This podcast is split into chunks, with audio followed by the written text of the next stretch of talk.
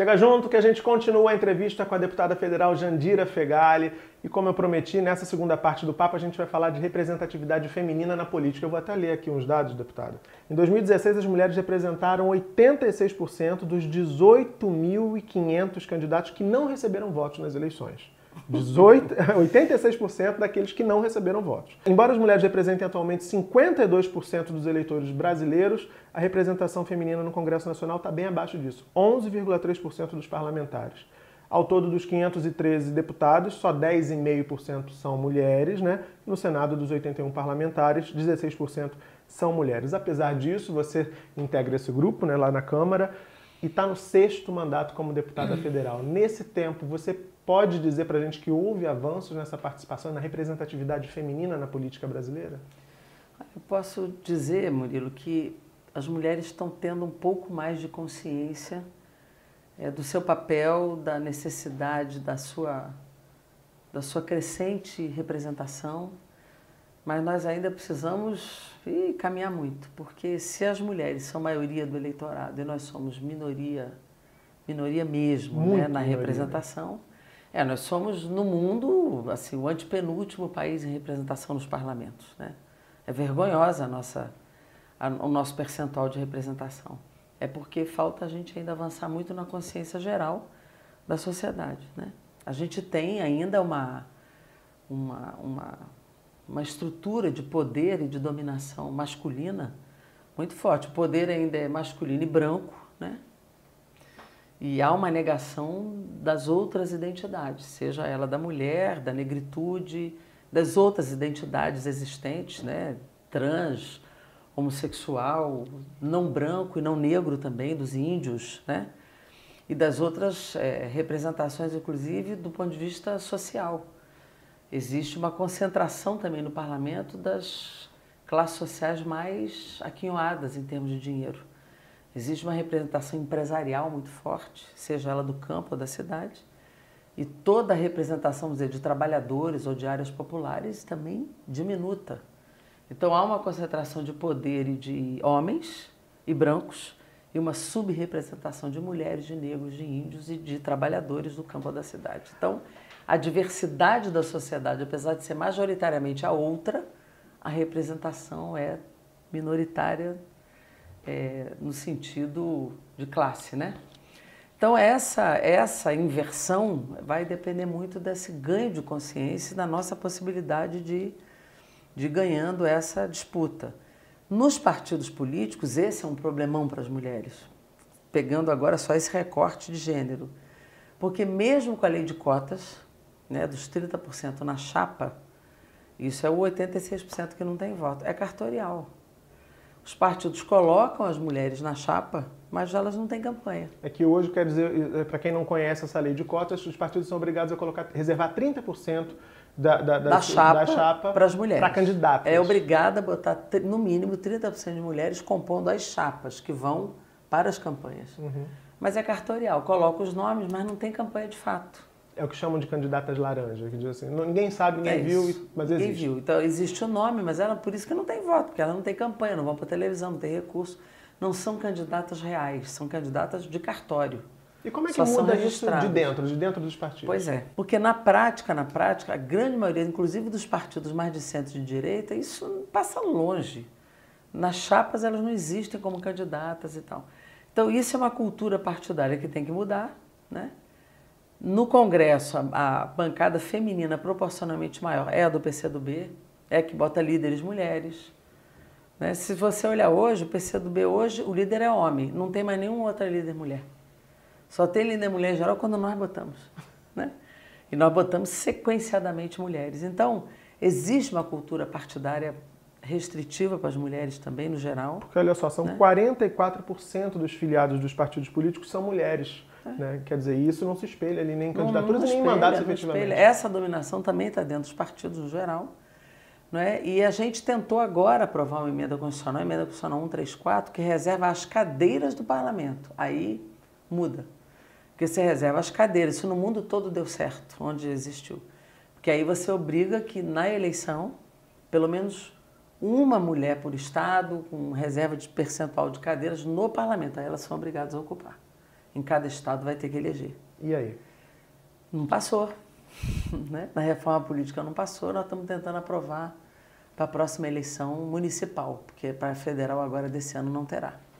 Porque é isso, é um esforço na legislação de fazer as reservas, as cotas, mas nós temos que mudar culturalmente isso. Né? Culturalmente. E é um processo que está muito lento. Se você parar para pensar, em 32 o Brasil começou a permitir que as mulheres votassem e pudessem ser votadas ser também. Votada. A primeira mulher foi eleita em 34. E aí a gente está, tanto tempo depois, ainda precisando avançar e tanto, né? A gente está tão atrás isso. nesse cenário. Você diria, Jandira, que a política brasileira ela é inóspita para as mulheres, assim, porque Ainda de é. certa é. forma a sociedade ela é também, porque a mulher trabalhadora que pega o metrô de manhã para trabalhar está arriscada a ter um cara abusando atrás, ou um ônibus, como a gente viu no ano passado, tantos casos acontecendo, e na rua, enfim, violência doméstica, tudo isso. Na política, a gente também vê nesse ambiente do parlamento, também é um ambiente inóspito? É um ambiente ainda inóspito, você veja, em 93, é, a primeira licença maternidade do parlamento foi a minha primeira, na primeira licença maternidade do parlamento foi a minha. Antes de mim eram poucas mulheres, mas tiravam licença de outro tipo, saúde, licença de investimento. Eu não aceitei. Então foi uma luta para deferir uma licença maternidade. Depois de mim, todas tiraram no Brasil todo, nas Assembleias Legislativas, na Câmara de Vereadores e mesmo no Congresso. É, Supremo Tribunal Federal, a gente não entrava de calça comprida, nós rompemos isso. Quando teve a Constituinte, em 88, 87, para ter a Constituição de 88, não tinha banheiro para as mulheres. Então, assim, é, um, é, uma, é como se a política não fosse feita para as mulheres. Né? Então, é um processo de conquista. Quando Eloneide Studart foi eleita aqui deputada estadual, na década de 70, não tinha banheiro para as mulheres também na Assembleia Legislativa. Ela foi a primeira mulher a entrar de calça comprida no plenário. Então são conquistas que você vai fazendo, os textos hoje são mais avançados, existem mudanças, mas isso na vida você vai ganhando, né? Até muitas Lei Maria da Penha, eu que relatei a Lei Maria da Penha. É, pois é, tem perguntas sobre Foi isso. Foi uma grande experiência, né? Mas para implementar de fato no Brasil inteiro, com tantas diferenças regionais, com tanta resistência no Poder Judiciário, com tantas. Então é um processo, mas é um processo que nós também temos que cobrar. Pois é, você citou a Maria da Penha, você foi relatora. A gente vê ainda hoje uh, a violência doméstica crescente no país, né? Os dados de assassinato de mulheres em 2017, gente, uh, foram 4.473 assassinatos de mulheres, homicídios dolosos, né? Um aumento de 6,5% em relação a 2016. Isso quer dizer que a cada duas horas uma brasileira é assassinada no Brasil. Eu queria te perguntar o que precisa ser feito para a gente avançar em relação a esses dados tão brutais e também não só aos dados, aos crimes em si, mas também essa reação de parte da sociedade que diz assim: isso é mimimi.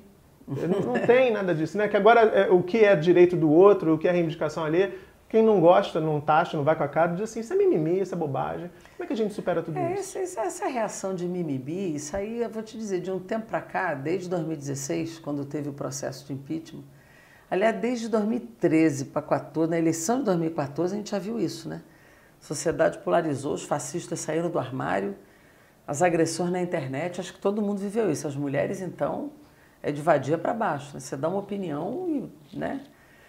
É, agora mesmo na questão Marielle, você viu a desqualificação, né? Agressão à família, agentes públicos no parlamento, desembargadora.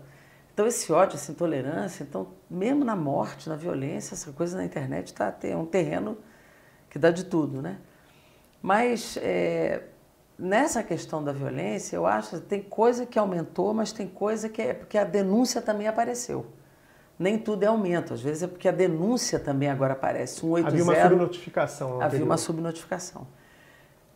Com a Lei Maria da Penha, o acesso ao sistema de justiça da mulher foi um marco, foi uma mudança. Então hoje você tem 1 milhão 192 mil processos da Lei Maria da Penha já são mais de 300 mil vidas salvas, né? Isso a gente tem computado. 180, que é o telefone, né? É bom que a gente aproveite e divulgue. Claro. 180 já, já são mais de 5 milhões de ligações, né? E a gente vê que 30% das ligações hoje são de violência psicológica. Olha que avanço. As pessoas não denunciavam violência psicológica. Hoje elas já entendem que violência psicológica existe. Que é violência que precisa ser Que é uma violência, né? Se você tiver uma arma ali, Olhar para você, olhar para a arma e olhar para você de novo é uma ameaça. Não tocou, não tem corpo de delito, mas é uma ameaça concreta. Então as pessoas conseguem é, alcançar isso. Mas mesmo assim ainda é muito alta a, a estatística, porque existe de fato um, um sentimento de propriedade, de objeto de cama e mesa. Você é meu dono, então você pode dispor de mim, me agredir, me... Então é, isso é algo que precisa ser rompido na medida que as mulheres tomem consciência de que elas não são posse de ninguém e que elas podem e devem denunciar. Essa denúncia tem que ser feita. Uma vez uma mulher me perguntou: eu tenho dois filhos dele, sou apaixonada por ele, como é que eu faço isso? Eu vou botar o, o pai dos meus filhos preso? Eu digo: você quer que seus filhos fiquem órfãos de mãe? É a resposta que se precisa dar. A Lei Maria da Penha não é para prender todo mundo. Não é uma lei, é uma lei pelo direito penal mínimo. Mas se a denúncia não é feita, chega na morte da mulher. Em geral, esse negócio, ah, eu vou, ele vai mudar, eu vou perdoar. Esse, esse vai mudar é uma não grande furada. Não né? funciona. É. Olha, eu peguei depoimentos assim de mulheres que começaram com perdão e levaram 16 facadas. Essa estava viva para me contar. Mas no geral não dura até lá. Então a denúncia precisa ser feita. E não é um problema privado, é um problema público. A violência doméstica é um problema é, não pode ter aquele público. história de que briga de marido e mulher ninguém mete a colher, não, né? eu acabava meus debates dizendo, briga de marido, marido e mulher, você deve meter a colher, porque em geral acaba em algo é, dramático e trágico. Então, é, denunciar, não aceitar essa coisa, ah, ele me pediu, ele vai mudar, ele pediu perdão, eu vou aceitar, em geral não dá certo. Porque depois que você ultrapassa o limite da agressão, dificilmente ele retorna. É, é muito grave. Agora eu vou, vou, fugir aqui da pauta que eu tinha preparado, vou te perguntar de bastidores, hum. Jandira, hum. para humanizar um pouco essa questão da vida política no que Brasil. Coisa boa, humaniza. Pois Estou é. precisando, está todo mundo tão sofrido. Você falou da questão da polarização aqui no, no, Brasil, todo mundo tem experimentado isso nas redes sociais, hum. na televisão, quando a gente vê os telejornais, a gente é. vê os posicionamentos, seja lá de que ala você simpatizar mais, você vê lá seus representantes falando, todo mundo muito aguerrido, né? Você mesma, enfim, desde o processo de impeachment, a gente via muito você ali bem valente sempre ao microfone. Liderando bancada. Liderando você bancada. Você acha que não pode, mas pode. Quando sai dali, você se encontra no cafezinho, Jandira, como é que é, assim, é, é, esse clima, essa briga toda? Fica só ali no plenário, vocês conseguem ter uma relação harmônica e tal? Ou realmente o climão está pesado, como a gente está notando, por exemplo, no Facebook, estão desfazendo amizade, tudo isso? Não, eu te digo o seguinte, eu, eu em geral não, não coloco as coisas no campo pessoal, né? Eu faço debate na política. Mas, assim, eu não, não tenho amizade com, com qualquer pessoa, não. Eu trato com cordialidade, com educação, eu não agrido as pessoas no campo pessoal, mas amigos, amigos, política à parte, né? Agora, tem pessoas ali que eu sinceramente não consigo nem cumprimentar. Não dá. Mas, tipo, tem grupinho de WhatsApp, essas coisas assim? Manda, fulano manda bom dia, bom dia grupo, é, né? aquelas não. coisas como a gente... Não, existem grupos funcionais. Por exemplo, bancada feminina tem um grupo porque tem agenda. Bancada do, grupo, bancada do Rio tem um grupo porque tem agenda. Eu já saí da bancada do Rio algumas vezes porque colocaram algumas coisas ali. Saiu do grupo? Saí, porque são coisas insuportáveis. Deputado apoiando ditadura no 31 de março, e bota um post apoiando ditadura, eu saí do grupo, não, não tem como. Mas, assim, tem grupos funcionais de trabalho, né? Então, dependendo do tema, você monta grupos porque tem agenda, porque tem. Agora, por exemplo, comissão externa da intervenção. Então, tem um grupo que tem uma agenda de trabalho. Então, comissão externa da saúde, que eu coordeno. Então, tem um grupo para. Mas, assim, é... agora, tem grupo da bancada, da minha bancada. Então, tem esses grupos de trabalho. Agora, tem pessoas ali que eu tenho um carinho enorme, então a gente tem, muito, tem amigos na Câmara, parlamentares que são amigos, que eu gosto muito, e a gente convive como amigos. E tem pessoas que eu trato com a cordialidade que, que o trabalho exige. Eu cumprimento a maioria das pessoas ali com a cordialidade, converso, falo com praticamente todo mundo. Agora, tem pessoas ali que eu sequer cumprimento, que eu não consigo cumprimentar. Imagina o grupinho de WhatsApp da Câmara dos Deputados, como deve ser. Alguns grupos. Agora, tem pessoas ali que eu não consigo sequer cumprimentar. Não dá, não dá, não dá, porque não, não tem como, né? Não tem, não tem liga nenhuma, não dá nem para falar. Pois é, esse é um sentimento, eu te fiz essa pergunta, além da curiosidade, porque é um sentimento que todo mundo partilha nesse momento. É. Quantas amizades foram desfeitas, quantos grupos de família, inclusive. Tem uma amiga ah, que falou isso nas vésperas do Natal, ela brigou com a família por conta de política no grupo do WhatsApp. Enfim, muita gente vivenciou e tem vivenciado é essa experiência. Isso só demonstra que a nossa sociedade está muito rachada, está muito polarizada. A gente vê isso nos debates do Supremo Tribunal Federal, inclusive. Traduzem a sociedade polarizada que a gente está vivenciando. Como é, Lamentável. na sua opinião, que a gente vai superar isso, Jandira? Dá para superar? Olha, eu acho que em algum momento nós vamos precisar superar, né? porque é, a gente vai precisar que, é, é, chegar a um momento em que se supere essa. Os fascistas não tem muito jeito, né? eles sempre vão existir. Mas eles, enquanto eles vive, vive, é, conseguirem viver num ambiente onde a democracia está restrita e eles conseguem, vamos dizer assim, circular com essa desenvoltura, eles têm mais chance de fazer o que estão fazendo, né? de agredir gente porque está de vermelho na rua, agredir as mulheres desse jeito e tal. Na medida em que a democracia vá se restabelecendo, mesmo que seja essa democracia liberal que a gente tinha, que ainda é uma democracia de baixa intensidade, mas ela existe, eles se recolhem mais. Então, o clima, essa, essa cultura de uma vida mais harmônica, ela, ela se restabelece. Toda vez que a democracia se reduz, o preconceito cresce, o ódio se coloca. Quando a democracia se amplia, o preconceito diminui e, e esse tipo de ódio também se esconde um pouco mais. Então não adianta. O único remédio para essas coisas é a amplitude da democracia, o sentimento de que o coletivo substitui esse individualismo, essa competição, essa coisa de um querer passar rasteira no outro. Isso é muito ruim e a gente precisa superar esse clima. A solidariedade tem que ser reposta no lugar dessa individualidade tão aguerrida que a gente está vivendo hoje e para a gente aumentar, ampliar a democracia só com as pessoas de novo acreditando na política. Né? Ah, as pesquisas têm apontado que o brasileiro está muito desencantado com a política. Mas não tem saída individual, gente. Saída individual é escolha de amor, né? A gente escolhe um amor, um namorado, né? A pessoa com quem a gente quer se relacionar, ou escolhe ou alguém que queira individualmente dar uma saída para viver ou morrer. Agora, saídas é, da vida de um país, de uma cidade, são saídas coletivas, não há saída individual para essas coisas, só saída no plano da política. E as saídas políticas são todas coletivas. Saída individual só para escolhas muito do afeto, do amor. Fora disso, não tem não. Tá certo, Jandira. Muito obrigado pela participação. Mais Obrigada, democracia, Maria. então, para gente. Mais democracia, mais amor, mais afeto, mais solidariedade. Vamos acreditar nisso.